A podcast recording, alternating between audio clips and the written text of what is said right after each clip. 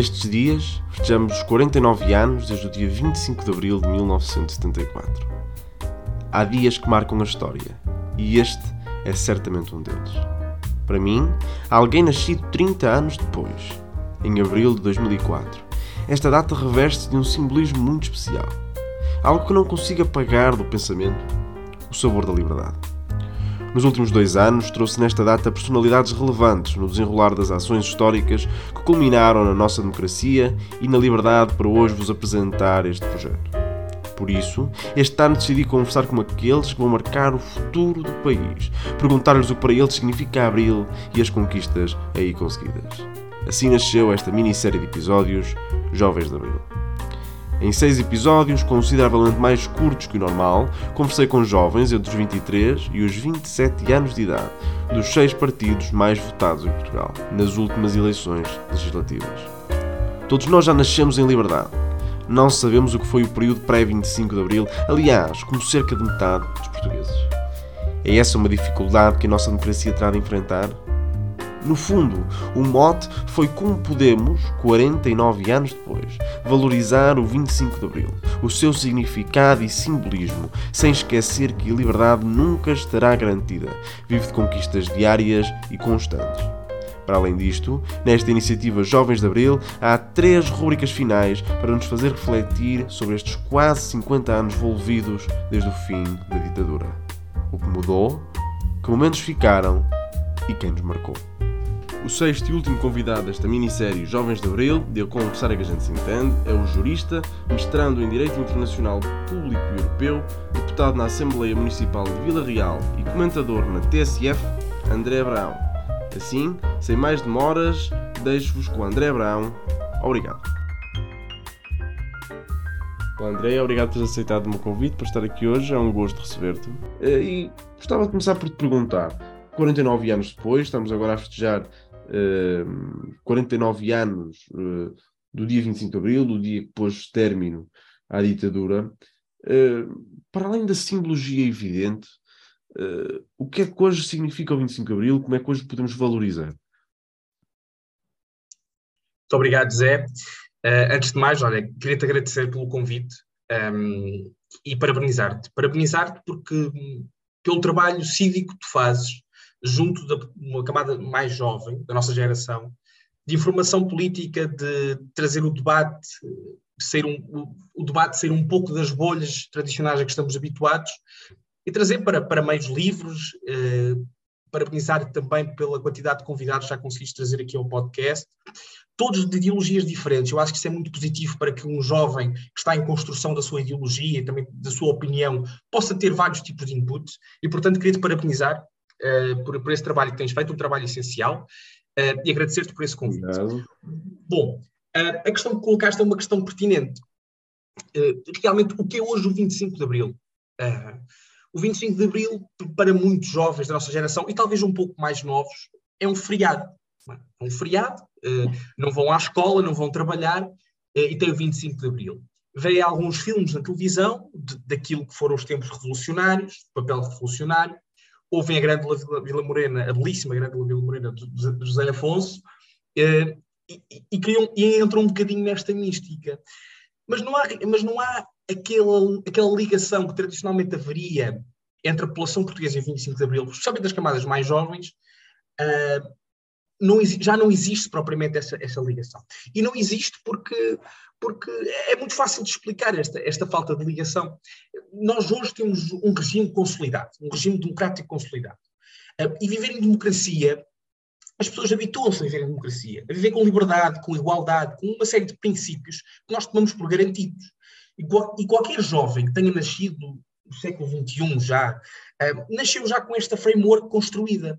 E, portanto, nascendo com esta framework construída, é, é, difícil nós percebermos um outro tempo onde não era possível eu, eu e tu estarmos hoje aqui a conversar, onde não era possível uh, nós votarmos em quem nós queríamos, uh, onde não era possível criticarmos uh, o nosso governo, onde não era possível fazer tantas coisas, e, e deixa-me também dar aqui esta nota da questão da igualdade de género, desde logo, não era possível as mulheres saírem do nosso país, por exemplo, tinham que pedir autorização ao, ao seu marido.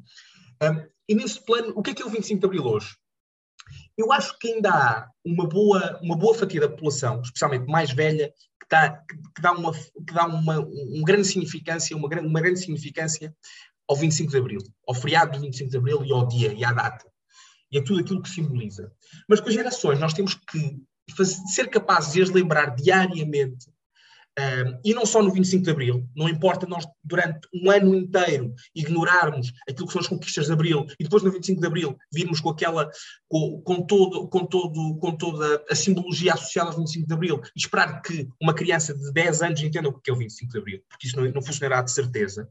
Uh, mas eu, eu, acho que ainda há, em, em, grande parte da população, essa significância essa importância. Agora, como eu referi, temos que ter muita atenção neste plano dos mais jovens, como é que nós podemos ligá-los ao 25 de Abril. Daí também, na minha opinião, a importância, que na altura foi muito criticada, a famigerada estrutura de missão para a celebração dos 50 anos do 25 de Abril, mas que eu acho que é fundamental, porque vai fazer um trabalho, não só do ponto de vista cultural, mas também junto às populações, vai percorrer todos os distritos. Isto para crianças jovens que saem, que estão na escola e que a única único contacto que teve, tem com o 25 de Abril são os meios tradicionais de comunicação naquela data, ou então as aulas de história, terem a oportunidade de ter um outro tipo de contacto mais cívico, mais político com aquilo que foi o 25 de Abril.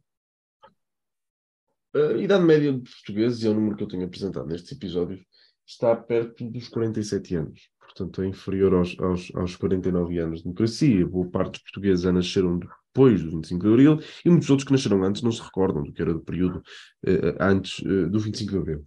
Isso certamente marca e marcará a nossa democracia, mas há democracias uh, centenárias que a revolução já lá vai, ou, os, ou o período de transição já lá vai, e portanto isso não pode ser justificação para uma fragilidade da nossa democracia. Como é que podemos dar a volta a este, não é um problema, mas esta situação de portugueses já não, já não se lembram que isso é? Porque, por um lado, eu, eu tenho dado também este exemplo, que é, eh, nasci em 2004, Portugal entrou para a CEE em, 2000, em, em 1986. 86. Eh, eu não me recordo do que é não haver euro, quando nasci já havia euro. Não me recordo do que é não haver espaço Schengen e liberdade de, de mobilidade. Portanto, muitas vezes, se eu puser no lugar de quem estava antes disso. Eu não consigo imaginar o que é que isso era realmente. Quer dizer, porque eu já nasci e as fronteiras de campanha estavam abertas. Eu não sei o que era o escudo.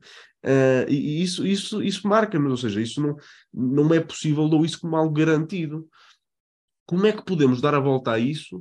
Como é que podemos uh, valorizar a data e, e lembrar que a liberdade nunca é algo garantido e é sempre algo que pode estar em jogo? É, é, é, uma excelente questão. Eu acho que há um pressuposto que é fundamental e nós que, enquanto comunidade, especialmente nós jovens, temos que assegurar que está estabilizado. A democracia é um processo. A democracia está em constante construção. Nós não podemos olhar para o período revolucionário de 25 de Abril e pensar que no 25 de Abril surgiu uma democracia absolutamente perfeita, sem qualquer tipo de problemas, e a, e a democracia que tínhamos no 25 de Abril temos hoje. Não é verdade. É um processo que está em constante construção. Exige de todos nós, olha, o trabalho que tu fazes, por exemplo, civicamente, exige esse trabalho de todos nós, mas cada um, pronto, tu tens disponibilidade para realmente ter um podcast, para, uh, para ir um bocadinho mais a fundo e procurar este, tipo de, de, opiniões e de suscitar o debate. Mas o facto de nós votarmos, o facto de participarmos nas nossas assembleias municipais, nas assembleias de freguesia, darmos a nossa opinião nas redes sociais, tudo isso conta para a construção da nossa democracia. Uh, e é preciso dizer que, nesta ideia de processo, há altos e baixos, e há, claro, há avanços e recuos. Uh, mas eu diria que desde 74 nós temos, ter um, nós temos tido um avanço enorme naquilo que é a nossa democracia e na qualidade das nossas instituições. Uh, e eu acho que há um exemplo, e, e, até pode parecer estranho para, para, os nossos ouvintes, é este exemplo que vou dar.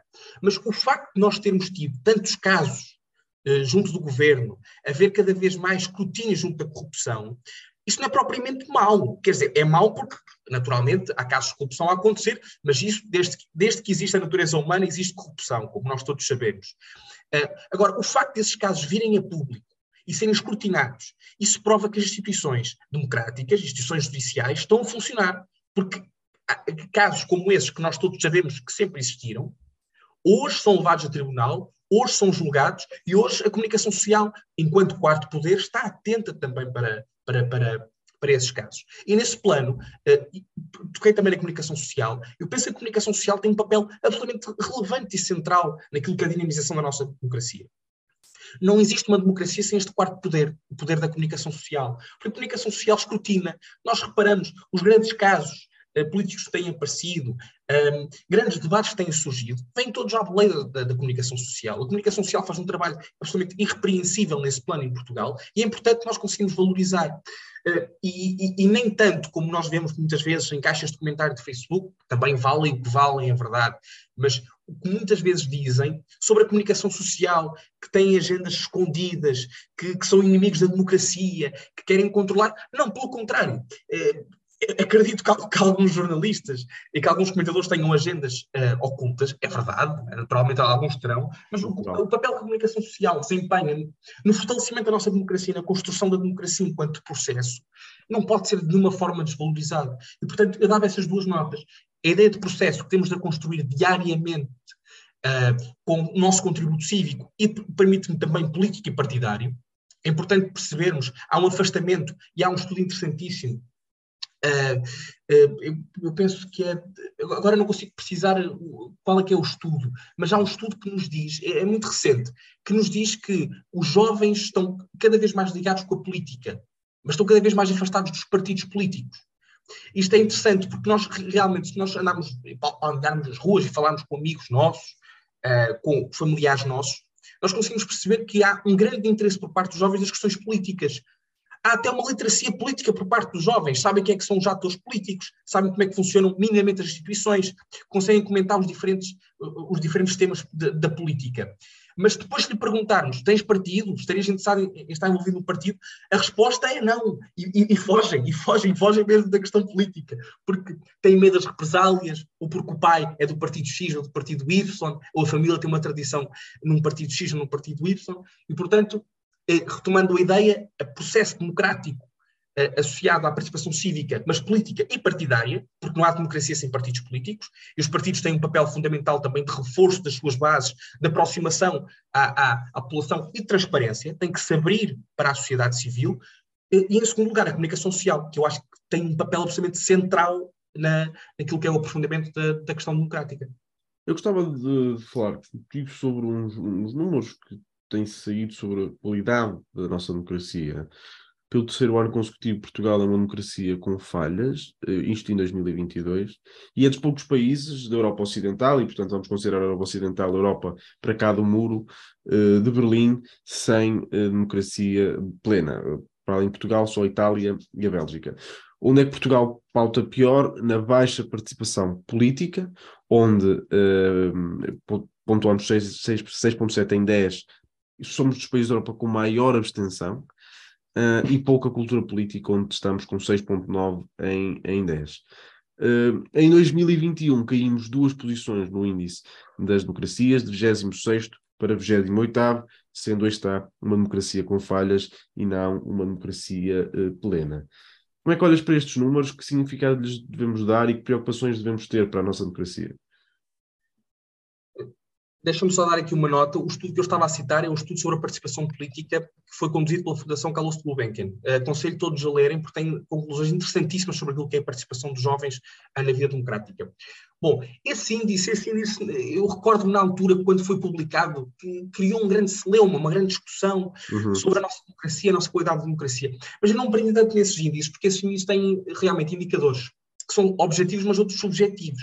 É? E esses objetivos que tu referiste, claro, e são problemas que nós todos conseguimos perceber que existem na nossa democracia. A falta de participação política, eh, e, nem é tanto política, mas partidária, principalmente, eh, que está associada na Também, porque a abstenção nas últimas sondagens, principalmente em eleições europeias e de reeleição do Presidente da República, é uma coisa assustadora é assustadora, é assustadora mesmo. Uh, e, e, e, e, isto, isto revela-nos duas coisas. Por um lado, a importância dos partidos, porque conseguem mobilizar a sociedade de uma forma diferente, apesar de não conseguirem fazer ainda num cômputo geral. Até porque também há muito uma conversa algo populista de que são sempre os mesmos, não é? Uh, realmente, uh, eu diria, a alternância democrática é importante, mas para os portugueses eu julgo que não há alternância suficiente eh, dentro daqueles que, que, decidem não votar, não é? Porque aqueles que votam sentem-se e têm sentido uh, bem com as escolhas que têm feito. Pelo menos é a percepção que se tem com base nas estatísticas e sondagens que se vão recolhendo. Mas sobre as eleições europeias, é todo um outro debate e que, que, aliás, pode ser transportado também para Portugal, porque as eleições europeias, o grande problema que se colocam é a questão da ligação da cidadania europeia, a importância que os portugueses dão à cidadania europeia. O que é, que é isto ser um cidadão europeu? O que é que é este Portugal pertencer à União Europeia? Porque todos nós conseguimos reconhecer que a entrada na União Europeia foi, foi positiva, tirando um setor, digamos, político e da sociedade que, por razões cambiais, por razões de, de autonomia estratégica daquilo que é condução de política económica, agrícola, por aí fora, considera que foi negativo. Todos nós vemos o, o, os pontos positivos. Eh, quem é principalmente do interior, eh, eu acho que vai qualquer instituição, qualquer edifício e tem lá uma placa dos diferentes programas operacionais o desenvolvimento português não, não teria sido possível sem, sem, sem, sem, a integração europeia. E as pessoas conseguem perceber o que é que há, o que, o que é que a Europa trouxe de bom, mas os portugueses não conseguem perceber o que é que se passa na Europa.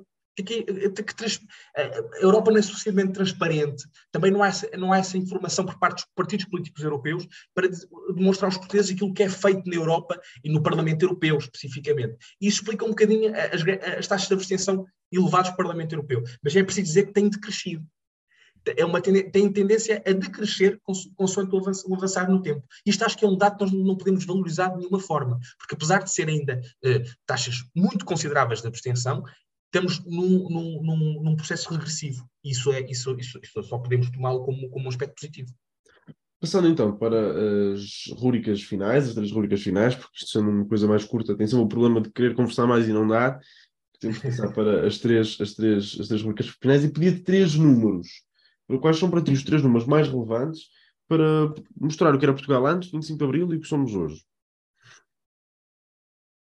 Eu acho que há um, que há um dado, eu, eu vou separar por uh, educação, a, a, pobreza e a saúde. Eu acho que esses são os três planos, isto, isto claro, no, no plano objetivo, no plano subjetivo, temos a liberdade, temos um, um, conjunto de valores, só seriam possíveis, só foram possíveis com a nossa Constituição de 76 uh, a prevê-los, e realmente com o 25 de Abril. Mas deixa-me dizer-te que, a nível da educação, eh, é preciso perceber os alunos matriculados segundo o grau de ensino e de sexo. Por exemplo, uma comparação muito rápida. Em 1970, nós tínhamos 1 milhão e 300 mil portugueses no ensino básico. 1, 1 milhão e 45 mil portugueses no ensino básico. Uh, hoje temos menos gente no ensino básico, porque também tivemos um decréscimo populacional, na é verdade. Mas é, é, é preciso, é preciso dizê-lo. Se nós olharmos, por exemplo, para o terceiro ciclo, eh, em 1970 tínhamos 220 mil portugueses. Hoje temos 847 mil portugueses. Isto é um avanço civilizacional uh, uh, que, que, que, realmente demorou o seu tempo a construir e é uma das grandes conquistas de 25 de Abril. Mas fomos ao ensino superior, vemos que o número atualmente é 10 vezes superior a 1970. Em 1970 nós tínhamos 38 mil pessoas no ensino superior, hoje temos 384 mil. Estes, estes, são dados que nós não podemos simplesmente uh, olhar para o lado, temos que compreender que exigiu muito trabalho, exigiu a construção de uma escola pública e um ensino público muito forte, uh, e, e, e, e desenganem-se aqueles que pensam que isto são números uh, de, de, educação e que não têm uma importância crucial no nosso país, muito pelo contrário. O futuro da nossa economia e o futuro do nosso país reside mesmo aqui, nestes números, na capacidade de nós educarmos os, os portugueses e de os formarmos. Taxa da pobreza a pobreza diminuiu, uh, diminuiu largamente. Hoje já estamos na média europeia, estamos nos 17,9%, 17,9% da população portuguesa. Um, a, taxa, a nossa taxa de pobreza é 17,9%. Uh, está em linha com a União Europeia, porque anteriormente nós tínhamos cerca de 40% da população na taxa de pobreza. E, nem é, e, e, na altura nem era possível propriamente calcular estes dados, uh, porque nós fomos ao interior do país, quem conhece o interior do país, havia pessoas que passavam fome, famílias que passavam verdadeiramente fome. Isto hoje é um fenómeno que ainda acontece, infelizmente, em Portugal, só que, a não ser nas grandes cidades, eh, e são questões residuais que têm que ser trabalhadas e que têm que ser melhoradas. Mas, nas grande parte do nosso país, especialmente nas áreas interior, eh, havia pessoas a passarem fome. Portanto, este, este, este progresso a nível de taxa de pobreza é também de registrar e de assinalar. E depois na saúde. Eu vou pegar na questão da taxa de mortalidade infantil uh, e, e de óbitos com menos de um ano. Eh, por cada mil crianças nascidas em Portugal no início da década de 70, perto de 55 não completavam, não o primeiro ano de vida. Isto é um número aterrador. Já em 2012, eh, cada mil, por cada mil nascimentos, apenas duas ou três crianças não sobreviviam. É, é um número. Naturalmente terá que ser trabalhado, eh, e o ideal é que cheguemos ao zero, mas sabemos que também isso não é possível. De todo modo, eu acho que é, isto é fruto de, um, de, um, de uns institutos mais bonitos construídos após 25 de Abril.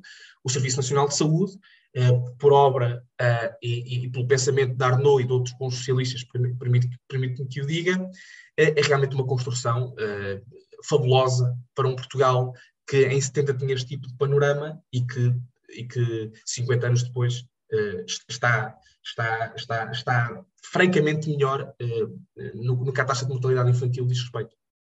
Perguntava-te agora quais são para ti os três momentos mais marcantes da nossa democracia? Olha, eh, eu, eu, eu vou lá, eu vou, vou tentar ehm, ser, dar apenas três momentos, porque há muitos momentos que poderiam marcar aquilo que tem sido o nosso processo democrático, não é? A construção da nossa democracia. Um deles já o referiste, mas eu, eu gostaria de começar pelo 1 de maio de 74, logo a seguir ao 25 de abril, que tem uma mobilização absolutamente fantástica uh, e é histórica de portugueses. Uh, e esse primeiro de maio significou algo muito importante, uh, aquilo que são a importância dos direitos dos trabalhadores na vida dos portugueses. A importância do trabalho, o reforço dos trabalhadores nas ruas e, e percebermos que realmente agora mudamos o paradigma autocrático, quem manda hoje é o povo. Portanto, o povo, os trabalhadores, é que hoje têm o seu poder, o poder na mão. Este 1 de maio, para mim, foi um momento absolutamente marcante. Depois, o 25 de novembro o 25 de novembro, uh, e não quero entrar aqui em debates de 25 de abril versus, uh, versus 25 de novembro, porque eu acho que são debates, permite uma expressão, absolutamente estúpidos, estúpidos mesmo. Cada um tem a sua relevância histórica, como nós percebemos, e são incomparáveis, porque eu acho que o 25 de abril simplesmente não é comparável com o 25 de novembro. Eh, mas o 25 de novembro, naturalmente, teve um papel essencial naquilo que foi a nossa consolidação democrática, eh, na previsão de, uma série de direitos, na estabilização daquilo que era o nosso processo político também. Terminou com o PREC eh, e isso, isso, isso, isso trouxe resultados positivos para a nossa consolidação democrática. Um terceiro, a adesão à União Europeia, à, à, à, à Comunidade Económica Europeia em 86 e depois a adesão ao euro. Eu acho que são momentos centrais da nossa vida comum, permitiu-nos aceder a um outro espaço com as vantagens que já referi anteriormente, e, portanto, também marcaria esses passos. Isto apenas, num, isto apenas num plano político, porque nós fomos num plano económico, num, num plano económico podemos referir, por exemplo, às intervenções da Troika em Portugal, as duas que tivemos, especialmente a 2011, que foi uh, especialmente catastrófica. A, a, própria pandemia, eu acho que é um momento que marca, mas isso não é só a história portuguesa, é a história mundial, não é? Um, num ponto de vista cultural, diria que talvez a Expo 98, o Euro 2004, são momentos absolutamente marcantes naquilo que também é a definição de políticas públicas em Portugal. Uh, mas politicamente eu defini estes três: o 1 de maio, uh, o 25 de novembro e a adesão à CE. Passando para a última rúbrica, quais são para ti as três personalidades mais importantes destes 49 anos, desde 1974? As personalidades. Eu vou entender esta pergunta com personalidades políticas. Uh, vou entender com personalidades políticas porque realmente, se fôssemos analisar em todos os outros campos, eu acho que temos um, um conjunto, e Portugal é, é um país vivo nisso, consegue ter um conjunto de, de, de, de personalidades que se destacam nacional e, e, e, e no estrangeiro, e, aí não conseguia ter mãos a medir para destacar. Portanto, vamos focar apenas no político.